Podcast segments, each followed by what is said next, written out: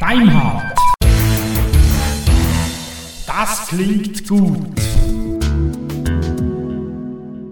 Grüezi miteinander, herzlich willkommen bei der vierten Folge von Daimhardt, diesmal aus dem Zürcher Weinland in Andelfingen. Ich begrüße euch auch alle recht herzlich. Wir sind zu Gast bei Roman, haben schon gut gegessen und ja, bereiten jetzt die vierte Folge vor. Jawohl. Wir wollen heute sprechen über Ubuntu One, diesen Dienst, der viel diskutiert wurde von Canonical. Wir wollen ein wenig was zu Zeitmanagement erzählen, weil wir beide sehr aktive Menschen sind und die Zeit irgendwie geregelt bekommen müssen. Dann sprechen wir über die nächste Ausgabe, also die fünfte Sendung, was dort kommen wird. Da haben wir ein besonderes Schmankerl dann. Das hoffen wir stark, ja. Und das wäre es dann schon für diese Sendung heute. Also wir halten uns da wahrscheinlich, so wie es ausschaut, etwas kürzer als sonst. Ja. Wir haben wieder Feedbacks bekommen. Diesmal wiederum sehr interessante. Darunter geht es unter anderem, dass wir audiomäßig ein paar Trenner einbauen sollten. Diese Idee halten wir beide für recht gelungen und gut. Wir werden uns dazu äh, sicher Gedanken machen und auch etwas anbieten können. Ganz genau. Es gab von einigen das Feedback, dass sie das Problem haben, einen ein Stunden langen Podcast nicht auf dem Handy vor- und rückspielen zu können. Dazu gibt es ein Programm, das nennt sich MP3 Split. Das kann MP3 und OGG-Dateien ähm, splitten und kleiner und größer machen. Größer machen ist Blödsinn. Ähm, also kleiner machen und in einzelne Kapitel aufteilen. Vielleicht ist das was für euch. Weiter hat es eine Anfrage gegeben, ob wir Musik einspielen möchten, um auch audiomäßig den vielleicht etwas langen Podcast aufzuteilen oder zu trennen.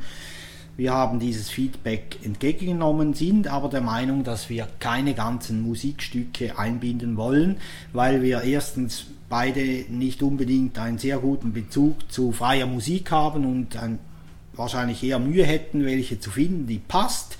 Und grundsätzlich sind wir der Meinung, Musik passt eigentlich nicht zu unserem Podcast. Wobei wir uns schon bemühen wollen, ähm, die einzelnen Bereiche jetzt durch einzelne Musikteile aufzutrennen, optisch ein wenig, oder akustisch ein wenig aufzulockern. Ja, das war ja das Feedback von vorhin. Genau, das werden wir auf jeden Fall tun, dass wir da ein bisschen Trenner einbauen. Teilweise haben wir es schon benutzt, auch bei vorbereiteten Beiträgen. Wir werden das jetzt aber konsequent dann einsetzen. Aber Dirk und ich wollen uns dazu noch besprechen, wie wir das genau lösen wollen. Weiter haben wir, äh, ich weiß jetzt nicht, Dirk, war das eine Anfrage von dir oder kam die von Hörern, eine Facebook-Gruppe zu erzeugen? Es gab eine Anfrage von einem Hörer, der dachte, dass wir uns in Facebook auch verorten sollten und eine Gruppe einrichten sollten. Da wir beide aber diesem sozialen Netzwerk ein wenig skeptisch gegenüberstehen, machen wir das nicht. Ähm, wobei wir das nie, niemals nie sagen. Vielleicht wird das irgendwann mal der Fall sein, aber derzeit eher nicht. Genau, da sind wir eher skeptisch. Begründet auch, ist ja auch keine freie Plattform, dieses Facebook. Ja, so viel zum Feedback. Ich glaube, damit haben wir es diesmal, oder Dirk? Ganz genau. Ja, wir haben noch dann Feedbacks im Zusammenhang mit dem Logo, aber das nehmen wir separat.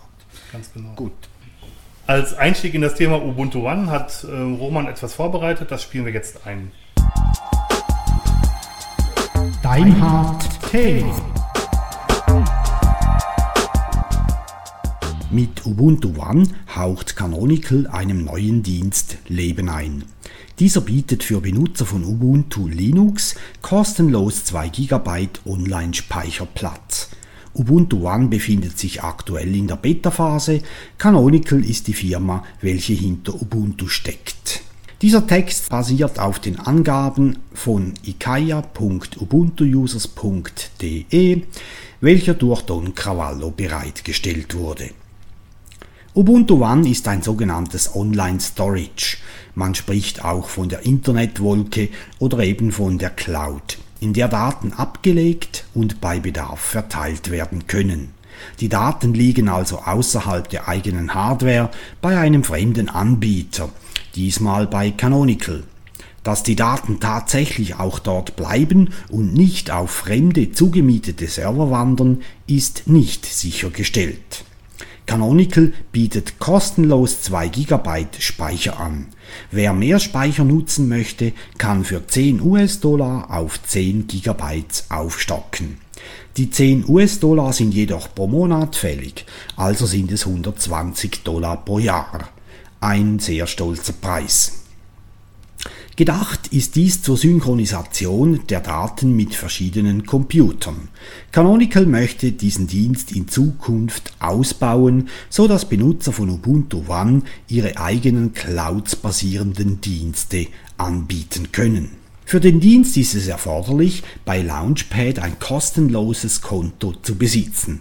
Falls keines vorhanden ist, lässt sich ein solches mit wenigen Mausklicks einrichten auch kostenlos. Danach darf man sich auf ubuntuone.com um eine Einladung bemühen. Der Bitte wird offenbar Folge geleistet, es kann aber durchaus einige Monate dauern, bis der Zutritt zugestellt wird. Die Installation ist sehr einfach zu bewerkstelligen und prima beschrieben. Da dürften keine Herausforderungen auftreten. Canonical zog sich mit dem Start der Beta-Phase von Ubuntu One den Unmut vieler Community-Mitglieder zu, da Ubuntu One nicht Open Source ist. So schlug Tony Jarusso vor, Ubuntu One umzubenennen, da das Betriebssystem Ubuntu für freie Software stehe und Ubuntu One keine freie Software ist. Die Idee, Online-Speicherplatz anzubieten, ist nicht neu. Es gibt schon diverse Anbieter wie Dropbox oder iFolder. Trotzdem stößt der Dienst von Canonical auf ein hohes Interesse. 2 GB kostenlos ist nicht schlecht, aber der Preis für 10 weitere Gigabyte von 10 US-Dollar im Monat ist zu hoch. Ubuntu One als Closed Source Software zu entwickeln, dürfte ein Problem sein. Nicht nur für den einzelnen Anwender, sondern für die Ubuntu-Gemeinschaft. Diese versteht sich als Entwickler- und Anwendergemeinschaft freier Software. Ubuntu One ist zwar kostenlos, nicht aber frei. Canonical setzt mit Ubuntu One ein Zeichen. Dieses lautet, wir setzen freie Software ein, entwickeln aber keine und fällt damit jenen Gemeinschaftsmitgliedern, die Ubuntu gegen Greg Crow Hartmanns Vorwürfe verteidigt haben, in den Rücken. Canonical wird den erfolgreichen Weg weitergehen. Auf diesem Weg gibt es viele Lektionen zu lernen. Eine davon ist, die helfenden Hände in der Ubuntu-Welt unterstützen Ubuntu und damit Canonical nicht, weil sie Geld sparen wollen, sondern weil sie Ubuntu und freie Software gut finden. Schafft es Ubuntu nicht, diese Lektion zu lernen, so könnte Canonical die Unterstützung in der breiten Community demnächst ausgehen. Ja, vielen Dank, Roman, für den vorbereiteten Beitrag. Ähm, anzumerken wäre in dem Moment noch, dass das ein Wetterdienst ist, dass der noch nicht ausgereift ist und dass da noch mit Vorsicht mit umzugehen ist. Jawohl, weiter, was ich nicht erwähnt habe in diesem Bericht ist Ubuntu One, kann man auch über den Browser bedienen. Das ist vor allem dann vorteilhaft, wenn man an einem Rechner sitzt, auf dem nicht Ubuntu 9.04 läuft, weil das braucht es nämlich, damit der Client läuft. Und man kann mit dem Browser drauf und praktisch alle Arbeiten auch via Browser erledigen. Das ist allerdings eine Sache, die ich persönlich sehr ärgerlich finde weil meiner Meinung nach sollte zumindest jede Ubuntu-Version, also zumindest jede momentan unterstützte Ubuntu-Version auch unterstützt werden. Ähm, von anderen Plattformen rede ich noch gar nicht. Ja, da sehe ich auch ein bisschen äh, komisch rein. Überhaupt gegenüber dem ganzen Dienst sind ja diverse Vorbehalte, wie wir auch gehört haben, zu hören aus allen Ecken. Ja, äh, wir haben kurz darüber gesprochen, es gibt ja Alternativen, die sind auch teilweise nicht frei, zum Beispiel die Dropbox, die ist auch nicht frei, ist aber auch etwa im selben Rahmen kostenlos und ab, einem bestimmte, ab einer bestimmten Menge von Speicherplatz kostet es etwas. Die Detail weiß ich jetzt nicht genau, aber funktioniert ungefähr ähnlich. Allerdings natürlich ist, der, ist dieser Dienst plattformunabhängig, insofern dass es halt Klienten gibt für Linux, für Mac und für Windows. Ich persönlich halte Dropbox auch für wesentlich ausgereifter. Es ist auch schon wesentlich länger, länger am Markt. Ähm, zum Beispiel ist es so, dass automatisch nach dem Starten des Rechners das Verzeichnis synchronisiert wird. Das ist bei Ubuntu One noch nicht so, das wird wohl so werden. Und was Roman gesagt hat, dass man sowohl mit ähm, Ubuntu als auch mit Mac OS X oder auch mit Windows auf die Verzeichnisse zugreifen kann, ist ein echtes Plus. Ja, und auch per Browser gibt es dort auch. Und ebenfalls ja, per Browser, genau. genau. Übrigens im Hintergrund hören wir zwischendurch mal Kanarienvögel, aber die lassen wir leben jetzt. Gen- Genau, wir sitzen nicht im Freien, das muss man dazu sagen. Ja, äh, wir lassen die. Ja, und dann gibt es noch, da hat mich Dirk darauf hingewiesen, den iFolder. Im Moment gibt es den nur fürs, für OpenSUSE, irgend, ich weiß nicht mal die Version, aber da ist auch noch eingeschränkt. Und so wie ich dich verstanden habe, Dirk, soll die Entwicklung sich ja öffnen auch für andere Distributionen. Ja, ich habe ein Interview mit dem Macher vom iFolder in Radio Tux gehört. Da haben sie gesagt, dass es ein Dienst ist, den Novel gekauft hat. Im Moment ist er verfügbar für OpenSUSE 10.3, soweit ich weiß. Sie arbeiten im Moment hart daran, das unter OpenSUSE 11.1 ans Laufen zu bekommen. Ähm, Geld wollen sie verdienen mit den Serverversionen dieser Variante. Aber es soll für alle anderen Plattformen auch frei werden. Das äh, würde dann dem, was wir letztes, letzte Woche noch erzählt haben, zu fremdgehosteten Diensten entgegenkommen. So kann man seine eigene Dropbox, sein eigenes Ubuntu One selber hosten. Das wäre ja auch das Ziel schlussendlich, dass wir sowas machen können, denn von der Architektur her würde sich ja sowas eignen, auch selbst zu hosten. Ganz genau, wenn man einen Root-Server hat oder Zugriff auf einem Server im Netz, im Netz hat, ist es vielleicht wesentlich besser, wenn man selber der Herr über Ja. die Daten ist. Ja. Soweit zu unserer Meinung. Äh, natürlich, jeder muss da selbst seinen Weg finden. Probiert doch mal aus, wenn ihr Bedarf habt für so eine äh, Cloudbox. Da gibt es bis jetzt diese drei Varianten. Ganz genau. Ich möchte euch auch nochmal darauf hinweisen, wie auch letzte Woche schon gesagt, ein Dienst wird nicht dadurch gut, dass er ein bestimmtes Label trägt. Ein Dienst wird nicht dadurch gut, dass er Ubuntu im Namen hat. Überlegt euch, ob ihr das wirklich braucht. Ja, wir kommen zum nächsten Thema. Das ist das Zeitmanagement. Ein etwas komisches Wort, aber wir nutzen es jetzt, weil halt wahrscheinlich jeder Hörer weiß, was wir damit meinen. Ich habe dazu ein paar Gedanken niedergeschrieben und diese bereits vorbereitet aufgesprochen. Das hören wir uns jetzt an. Deinhard Thema. Die Zeit ist etwas Seltsames. Sie ist nicht wirklich fassbar und kann deshalb nur schwer definiert werden. Der Duden macht es sich einfach und schreibt, die Zeit wäre die Abfolge von Geschehnissen. So simpel ist es nun doch nicht, denn die Zeit beansprucht verschiedene Definitionen. Es ist nicht nur die Uhrzeit damit gemeint, sondern auch die individuelle Erfahrung, wie schnell oder langsam die Zeit vergeht. Und man kann damit auch Epochen bezeichnen. In unserer dualen Welt hat sich der Augenblick ausgedehnt, ebenso der Ort, der ist nämlich zum Raum geworden.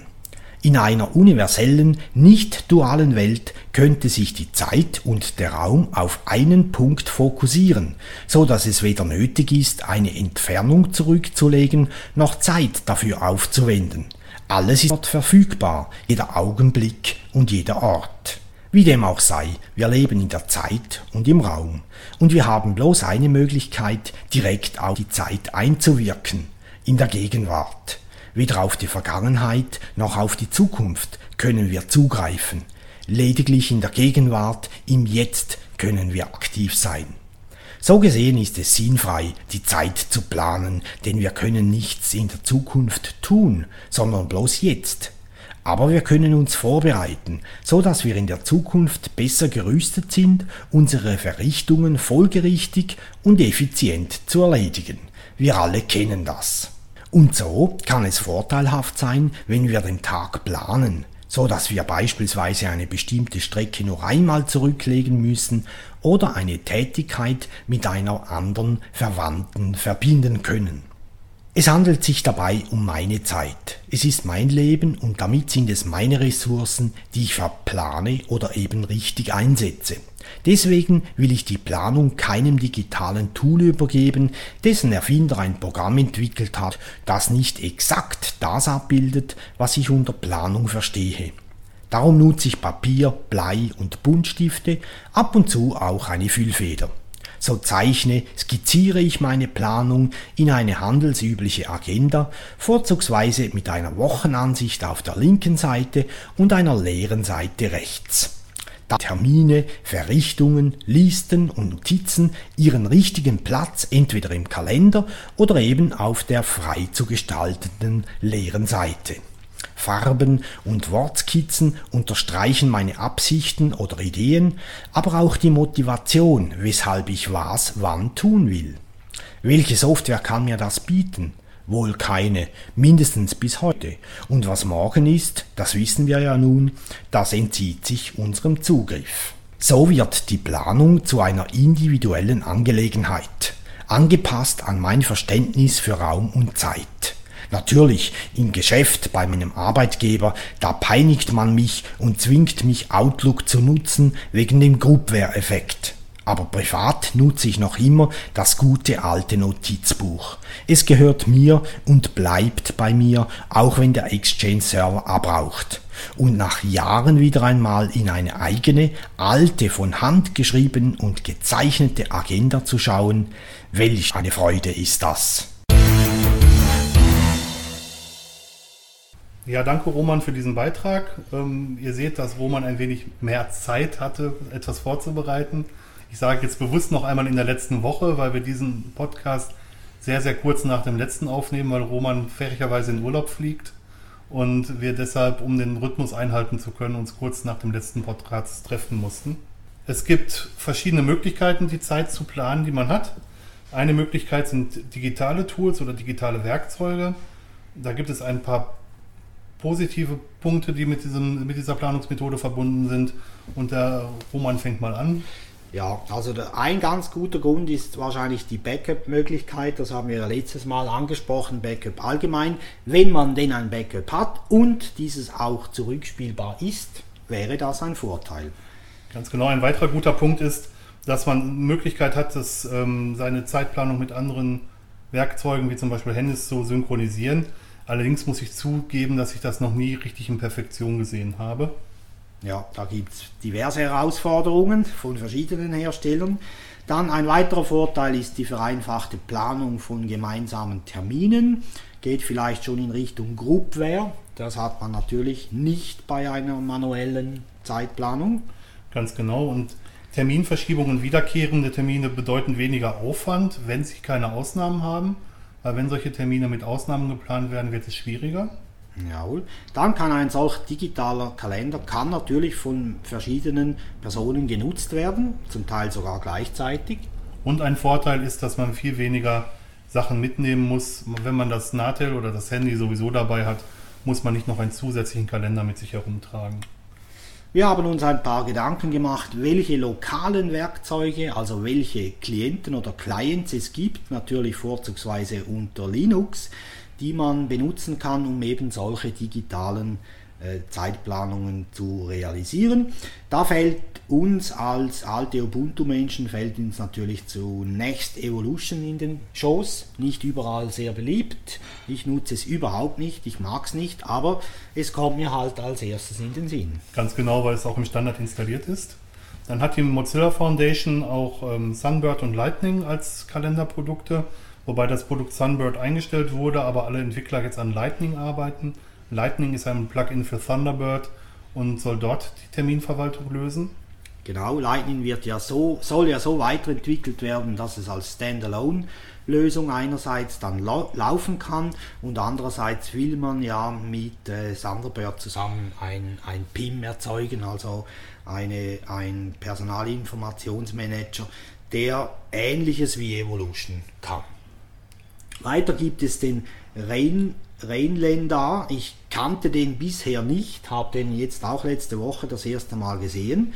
Äh, da gibt es eine äh, kostenlose Version und eine Bezahlversion. Die kostenlose Version ist allerdings nicht frei. Das muss man wissen, aber sie kostet nichts. Äh, sieht ganz toll aus. Das ist so ein Teil, das dann auf dem Desktop schwebt gibt fertige Debian-Pakete, die unter Debian und auch unter Ubuntu laufen. Von mir aus gesehen auf jeden Fall ein Test wert. Okay, dann ich kannte es vorher auch noch nicht, ich werde es mir vielleicht mal anschauen. Dann gibt es für Anhänger der Aufgabenverwaltungsmethode Getting Things Done das Getting Things GNOME. Ähm, ich persönlich habe es noch nicht gesehen. Ich habe auch eine eigene Meinung zu, zu riesen To-Do-Listen. Ähm, ich bin eher der Meinung, dass man dafür, darauf, dafür sorgen sollte, nicht, nicht erst Aufgaben entstehen zu lassen und sich nicht damit rumschlägt, zu viele Aufgaben kaputt zu machen. Genau, richtig. Dann gibt es den Nomad PIM oder Nomad PIM. Das ist ein Personalinformationsmanager, der ähnlich ausschaut wie ein Mozilla-Produkt, ist aber nicht verwandt damit. Man kann äh, eine gepackte Datei herunterladen, diese irgendwo auf seinem Rechner entpacken und von dort aus ist dieser PIM start- und lauffähig. Schaut ganz interessant aus, hat diverse Sachen, die andere äh, PIMs nicht haben. Von mir aus gesehen, wenn jemand schon einen Personalinformationsmanager sucht, sollte man sich auch Nomad ansehen. Dann gibt es Spicebird. Spicebird ist eine ja, All-Inclusive-Lösung, mit der man seine eigene, sich selber verwalten kann. Soweit ich weiß, ist da sogar ein Mail-Modul drin, da bin ich ja. mir jetzt nicht hundertprozentig sicher. Aber allzu mal kann man damit seine Termine und seine Aufgaben in jedem Fall planen. Es sieht, ist noch in einem sehr frühen Stadium, aber es sieht schon sehr interessant aus. Ja, hat mir auch sehr gut gefallen. Dann gibt es den K-Organizer, dazu kann ich nichts sagen, ich gebe zu Dirk zurück. okay, K-Organizer ist ein Tool, was in, in der Standard ähm, KDE-Installation dabei ist. Ist ein sehr, sehr guter Terminplaner, wie ich finde, der auch sehr ansprechend aussieht, mit dem man eine Menge machen kann. Ähm, und jetzt muss ich an den Roman zurückgeben, weil zu diversen Tools, die unter Adobe Air laufen, habe ich keine, keine Meinung. Jawohl, Adobe Air ist ja so eine Geschichte für sich, besonders unter Linux, weil Adobe Air sehr speicherhungrig ist. Das ist eine Quasi-Applikation, die versucht, andere Applikationen auf dem Desktop so, zu, so laufen zu lassen, als befände man sich in einer Wolke, also im Browser. Äh, das klappt eigentlich auch ganz gut und dazu gibt es diverse Planungs-, Kalender und so weiter Tools. Die sehen alle sehr schön aus, aber äh, von mir aus gesehen muss man da aufpassen. Einerseits Adobe ist ja nicht frei, ist kostenlos allerdings Adobe Air, gibt es für Linux immer eine Version früher als unter, Windows, als unter Windows auch ebenfalls kostenlos. Äh, nach meiner Erfahrung wird da sehr viel flüchtiger Speicher dafür äh, verbraucht. Ich nutze es nicht mehr. Aber man kann sich sicher mal ansehen. Und die einfachste aller Verwaltungsmethoden ist eine Textdatei, in der man einfach ähm, ein paar Daten einträgt und sich die anschaut, vielleicht auch ausdrucken kann, wenn man es mag. Ähm, ich will das nur der Komplettheit wegen noch erwähnen. Ich kenne sogar einige Leute, die ihre Zeit mit einer Textdatei planen. Nebenher gibt es ja auch Werkzeuge, die als fremd gehostete Dienste laufen, wie wir das letzten Monat besprochen haben. Dazu gehört beispielsweise der Google-Kalender. Ganz genau, mit dem kann man im Google-Universum seine Termine planen und auch die Termine Google zur Verfügung stellen, weil sie haben in ihren AGBs drinstehen, dass sie alle Daten, die bei ihnen gehostet werden, auch durchsuchen dürfen. Finde ich persönlich nicht so sexy, manche Leute stehen aber drauf. Sieht natürlich toll aus. Ähm, ich habe eine Zeit lang einen To-Do-Listenverwalter namens Hiveminder benutzt. Hiveminder hat Plugins für alle möglichen Dienste. Man kann per Java, per Perl-Script, per Mail, per Web, per was nicht sonst noch alles äh, To-Dos da einstellen und verwalten. Da es aber auch ein fremd gehosteter Dienst ist, habe ich auch Abstand davon genommen. Und dann gibt es natürlich noch die Möglichkeit von Wikis. Da gibt es Plugins, um fertige Kalender einzubauen oder To-Do-Lists und so weiter. Wir haben bei Radio Tux haben wir solche To-Do-Lists, die als Plugin laufen und äh, recht ansprechend sind, auch einfach zu bedienen. Ja, das sind diese, die uns mal eingefallen sind. Genau, dazu kommen natürlich noch die, die ähm, Roman in der letzten Sendung erwähnt hat, die ganzen Grobware-Lösungen, äh, die man auch selber hosten kann, wo man die Daten nicht an Fremde weitergibt. Also neben den digitalen Tools zur Zeitverwaltung gibt es natürlich auch an, an analoge Tools und analoge Werkzeuge. Es gibt auch gute Gründe dafür, weiter analog seine Termine zu verwalten. Erstmal ist man mit einem analogen Tool wesentlich schneller als mit jedem digitalen Tool. Genau, das finde ich auch. Und äh, nicht nur deswegen, weil keine Bootzeiten anfallen, sondern auch rein manuell ist man schneller. Und man hat keinen Ärger mit der Software, die vielleicht nicht genau das tut, was sie wirklich tun soll. Wer jemals einem Menschen gegenüber gesessen hat, der versucht hat, in seinem Smartphone einen Termin zu finden oder einen Termin einzugeben, der weiß genau, wovon ich rede. ja. Dann wiederkehrende Termine, die eben nicht nach einem festen Rhythmus verlaufen, sondern Feiertage beispielsweise berücksichtigen sollen oder andere Events. Die macht man besser äh, manuell. Man muss sie auch in einem digitalen Tool letztendlich manuell machen, weil es halt nicht stimmt. Es gibt keine Mechanismen, die darauf eingehen können.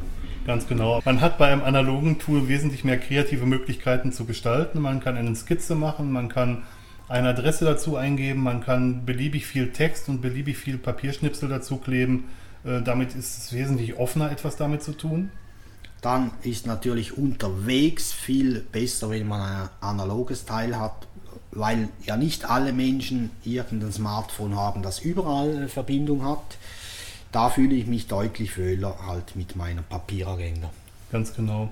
Man hat kein Klimpern auf der Handytastatur, man bricht sich die Finger nicht, wenn man versucht, einen Termin einzugeben. Oder so wie die Ute, die hier gegenüber liegt und mit ihrem Ich-Phone spielt. Man kann Folgetermine in Meetings viel leichter planen, wenn man ein, ein papierendes Tool hat, weil man direkt einen Überblick und auch einen haptischen Zugriff auf seine Termine hat. Dann äh, für mich ein ganz wichtiger Punkt ist das Schreiben, also das Schreiben, wie wir es gelernt haben in der Schule mit äh, Bleistift oder Füllfeder. Wenn man sich Termine oder sonstige Dinge auf Papier notiert, bleibt das deutlich besser haften im, äh, im Gedächtnis, als wenn man es auf die Tastatur klimpert. Die Nachbearbeitung der Termine am Hauptrechner entfällt, wenn man ein Smartphone hat und mobil die Termine aufnimmt und dann zu einer zentralen Buchware überträgt, muss man in der Regel immer noch daran arbeiten, um das sauber in die bestehenden Termine einzusortieren. Zumindest habe ich die Erfahrung gemacht. Das entfällt völlig. Das ist also weniger Arbeit, die man sich mit analoger Zeitverwaltung macht. Dann die exotischen Wiederholungstermine haben wir vorhin schon kurz angesprochen. Die sind leichter in einer äh, analogen Agenda zu bewerkstelligen beispielsweise die Ute Cook zu fragen, dann sage ich das eben, wenn man jeden dritten Montag im, ähm, im Monat einen bestimmten Termin hat und dieser dritte Montag im Monat ist ein Feiertag und man möchte statt dem dritten Montag im Monat dann den vierten Montag im Monat nehmen, dann muss man das manuell machen. Wenn man einen Kalender vor sich liegen hat, blättert man eine Seite weiter und wenn, äh, wenn man das digital macht, dann bekommt man eine Liste an Ausnahmen, wo der Termin nicht stattfinden kann und muss jede Ausnahme einzeln nachbearbeiten. Halte ich persönlich für problematischer. Weiter können Papierschnipsel mitgenommen oder eingeklebt werden. Für mich ein ganz wichtiger Punkt, äh, weil ich äh, verschiedene Sachen auf Papier notiere und die dann halt in meine Agenda lege oder einklebe oder wie auch immer.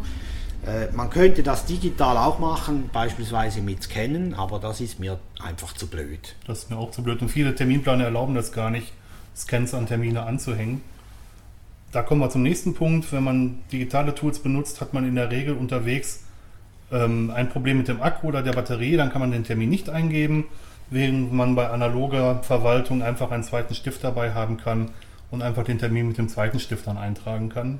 Ja, wenn mal der Bleistiftspitz abbricht, kann ja sein, dass der mal abbricht. dann äh, Papier. Äh, verhindert den Augenkontakt nicht in der Weise, wie es ein äh, digitales Gerät tut. Hier geht es vor allem nicht nur um den Augenkontakt, sondern überhaupt finde ich um die Gesprächskultur.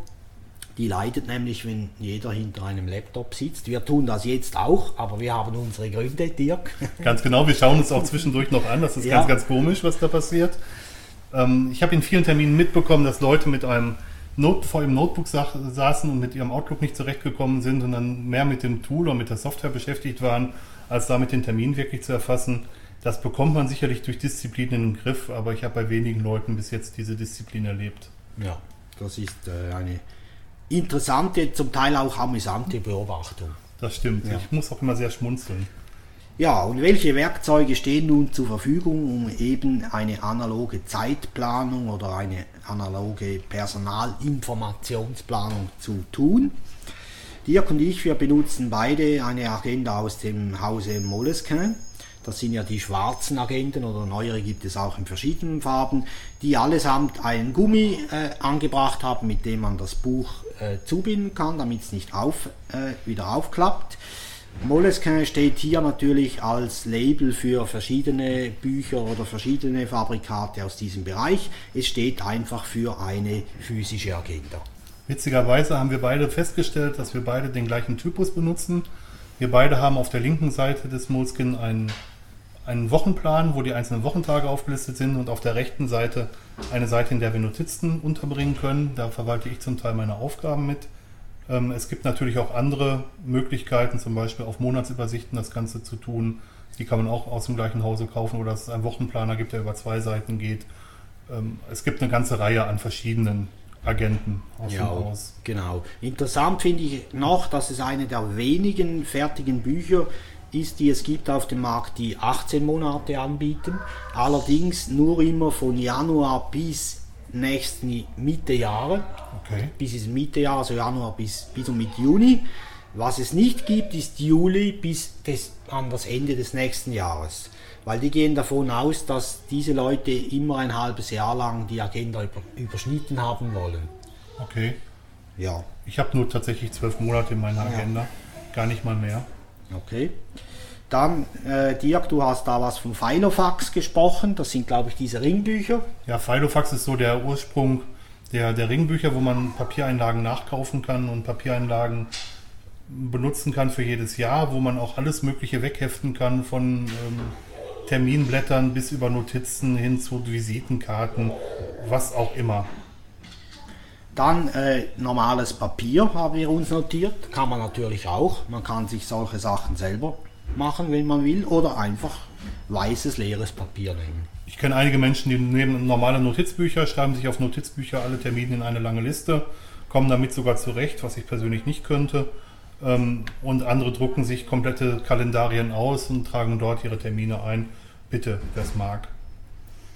Dann, äh, Dirk, hast du eine Buchempfehlung Ja, zu ich habe verkünden? ja, ich hab vor einigen Jahren das Buch Zeitmanagement für Systemadministratoren gelesen. Dort gibt es einige Tipps für Leute, die unter chronischen Aufgaben und auch Termindruck leiden, wie man dieser Termin und den Aufgaben Herr werden kann und wie man mit unterbrechungsgesteuerter Arbeit zurechtkommt. Es ist sehr lesenswert. Es heißt zwar für Systemadministratoren, aber es ist für jeden wirklich gut gemacht und der Autor geht sowohl für äh, sowohl auf digitale als auch auf analoge Tools ein.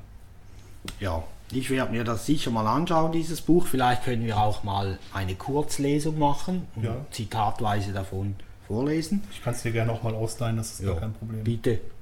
Ja, aufgrund der Ferienzeit halten wir uns etwas kürzer diesmal. Wir nehmen uns diese Freiheit. Äh, Ganz genau, wir haben ja kein festes Format und wir wollen uns auch nicht unbedingt auf eine bestimmte Länge oder auf eine bestimmte Breite festlegen lassen. Breit bin ich selber genug. Außerdem haben wir beide Ehefrauen und wenn wir zu lange machen, dann schmerzt das. Ja, ganz schön schlimm. Okay. Wir kommen zum Ausblick der fünften Sendung, die dann Anfang September erscheinen wird. Wir haben ein ganz interessantes Interview mit zwei hochkarätigen Individualistinnen und Individualisten, nämlich mit Ute und Roland aus Konstanz, die berichten, was sie alles erlebt haben, wie sie von Gentoo nach Ubuntu umgezogen sind.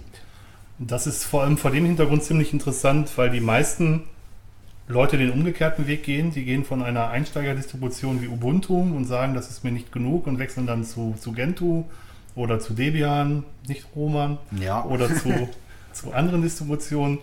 Ähm, es ist mal spannend zu sehen, was es da für Schwierigkeiten gibt. Finde ich auch.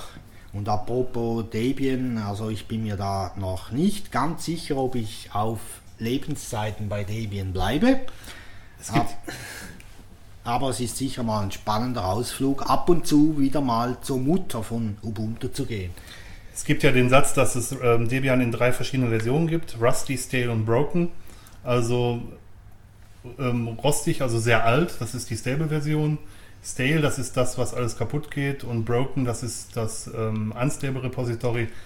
Ähm, ich finde Debian toll. Debian ist unglaublich performant, aber ich finde auch, dass das ein viel zu sehr politisches Projekt ist und dass es mir deswegen auch keinen Spaß macht. Ja, es ist halt einfach, vor allem wenn man die, die stabile Version nutzt, ist man halt jetzt zugepflastert mit, ja, weiß ich was, OpenOffice 2.4. Da ist jetzt vielleicht nicht so ganz schlimm, weil OpenOffice ja insgesamt gesehen sehr äh, stabil ist und nicht von A nach B wechselt, sondern eigentlich die Strategie einhält. Aber es gibt andere Applikationen, die vielleicht auch hardwaremäßig auf eine neuere Version angewiesen wären, damit sie auf jeder Hardware laufen. Und da kann man natürlich bei Debian ewig warten, halt einfach bis auf die nächste stabile Version, weil Debian halt keine neue Versionen einspielt innerhalb der, der gleichen äh, äh, wie sagt man dem Dirk? Im gleichen Release-Zyklus. Ja, genau, innerhalb des gleichen Release-Zyklus. Wobei ich sagen muss, dass ich Debian auf Servern für total geeignet halte. Es ähm, ist sehr stabil, es ist wirklich super stabil. Aber auch da gibt es ähm, Updates auf eine schon stabile Version. Im Moment ist 5.0 R2 mhm. am Rennen. Das heißt, es ist schon das zweite Patch-Release. Das gibt es bei Ubuntu auch. Bei Ubuntu würde ich immer die Long-Term-Support-Version mit den Stable-Versionen von Debian vergleichen. Die kommen ungefähr im gleichen Zeitrahmen aus und jeder, der professionell IT betreibt, würde sowieso nie eine Version direkt nach dem Erscheinen installieren, sondern immer ein wenig warten. Von daher tun die sich da beide nichts. Genau. Wir sind eigentlich bei der Vorschau, Dirk, und reden da über Debian und so, aber gehört dazu. Ja. Wir sind Informatiker und die schweifen ab. Ja, und das nächste Thema, das wir äh, besprechen wollen an der nächsten, in, innerhalb der nächsten Folge, ist, wie sich Dirk und ich organisieren in unseren Berufen, in unserer Familie und in, in den Hobbys. Wir haben mal aufgeschrieben, was wir alles an Aufgaben im Moment bewältigen und sind auf ja, reichlich Aufgaben gekommen. Und das ist gar nicht so einfach, immer unter einen Hut zu bringen. Nein, wirklich nicht. Und manchmal muss man sich nicht nur zeitmäßig zweiteilen, sondern äh, ja, das geht wohl jedem Menschen so. Es schlagen zwei Herzen in einer Brust und eins schlägt dann höher. Und oft ist dasjenige, das höher schlägt, nicht das gleiche, welches bei der Ehefrau höher schlägt. ja. man, man kann auch sehr, sehr schwer eine Entscheidung pro Ehefrau und pro IT stellen oder so. Also es sind zwei verschiedene Bereiche des Lebens, die beide ähm, die beide Zeit brauchen und ähm, manchmal ist es schwierig, die Prioritäten richtig zu setzen. So ist es vielleicht gut gesagt. Ja. Braucht viel Erfahrung und auf jeden Fall ein sehr spannendes Thema. Wir freuen uns darauf. Vielleicht äh, gibt es da zwei, drei persönliche Informationen dazu. In dem Sinne, dass man halt mal hören kann, wie lösen wir äh, unsere Herausforderungen mit, mit der Zeit. Ganz genau. Ja. Dann danken wir euch für eure Aufmerksamkeit, hoffen, dass ihr nicht zu sauer seid, dass wir diesmal kürzer waren.